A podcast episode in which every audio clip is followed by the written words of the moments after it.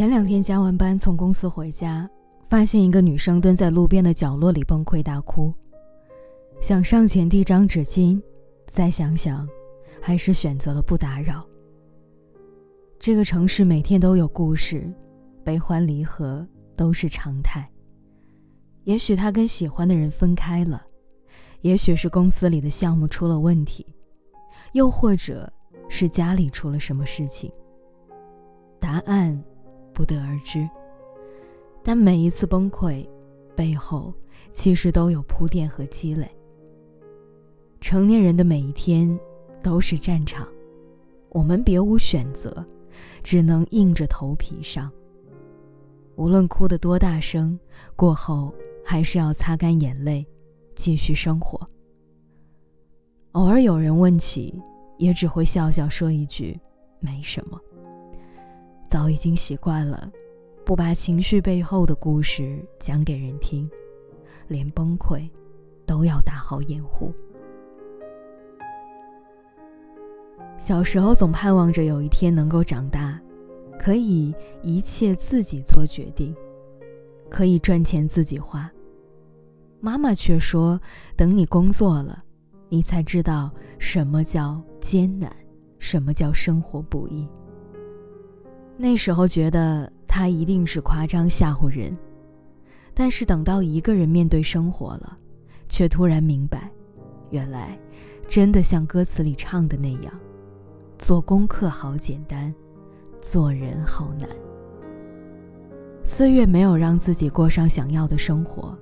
而是彻底看清楚了自己几斤几两。成年人的世界，房租、房贷、信用卡账单，孩子、父母、糟心的工作，还有生活里的一地鸡毛。人生没有过不去的坎儿，但人生也总有过不完的坎儿。日复一日，一个接一个，不是不累，只是在忍。朱德庸有一则漫画叫《当我从十一楼跳下》。我们累，却无从止歇；我们苦，却无法回避。当我从十一楼跳下，我看到十楼的恩爱夫妻正在互殴，看到了九楼平常坚强的 Peter 正在偷偷哭泣。看到了八楼的阿妹，发现未婚夫跟最好的朋友在床上；看到了七楼的丹丹在吃她的抗抑郁症药；看到了六楼失业的阿姨，还是每天买七份报纸找工作；看到了五楼受人尊重的罗老师，正在偷穿老婆的内衣；看到了四楼的 Rose 又和男友闹分手。看到了三楼的阿伯，每天都盼望有人拜访他。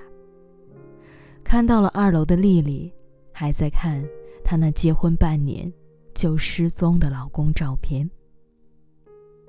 在跳下之前，我以为我是世界上最倒霉的人，现在却才知道，每个人都有不为人知的困境。原来有那么多光鲜亮丽的背后，是无法对外人言说的苦衷。这个世界上，没有谁活得轻松。地铁上，一边大口啃着面包，一边强忍着委屈和眼泪的小伙子；深夜下班的姑娘，拎着高跟鞋去赶地铁。前些天，有位朋友低血糖，在地铁上差点晕倒。他跟我讲起来，却还是笑着说：“当时第一反应就是赶快把手机放包里，怕万一真晕倒了，再丢了手机就亏大了。”我看着他，似乎在讲别人的故事，但是，他未说出口的潜台词，一定藏着委屈。我们拼尽了全力换来的生活。生活却总是不肯长久善待我们。我想起有人说，人活着都是来受苦的，不然你看，谁生下来不是哇哇大哭，而是笑着的？磨难总是常态。无数次跌倒和爬起，终于明白，成年人更累，因为要自己收拾烂摊子。没有人能一直站在自己身后，只有自己才最可靠。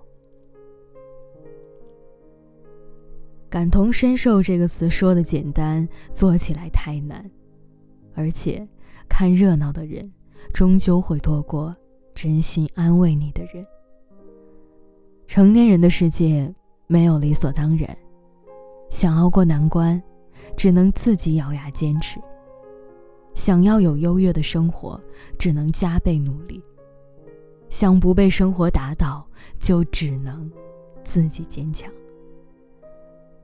百年孤独》里有一句话，他说：“我们驱行在人生这个亘古的旅途，在坎坷中奔跑，在挫折里涅槃，忧愁缠满全身，痛苦飘洒一地。我们累。”却无从止歇，我们苦，却无法回避。